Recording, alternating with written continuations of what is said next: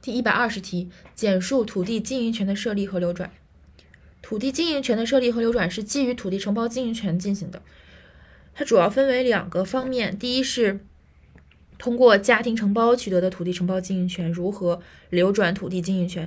第二是通过招标、拍卖、公开协商等方式承包经营承包农村土地如何取得土地经营权。首先，通过家庭承包取得的土地承包经营权，土地承包经营权人有权依法采取出租、入股等或其他方式向他人流转土地经营权，流转期限为五年以上的土地经营权，自流转合同生效时设立。当事人可以向登记机构申请土地经营权登记，未经登记不得对抗善意第三人，强调登记对抗主义。另外呢，通过招标、拍卖、公开协商等方式承包农村土地的，一经依法登记取得权属证书的，可以依法采取出租、入股、抵押或者其他方式流转土地经营权。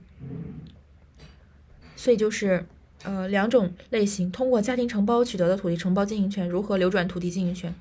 通过招标、拍卖、公公开协商等方式取得承包农村土地的，如何取得如何流转土地经营权。要注意的是，通过家庭承包取得的土地承包经营权流转土地经营权时，流转期限五年以上的土地经营权自流转合同生效时设立。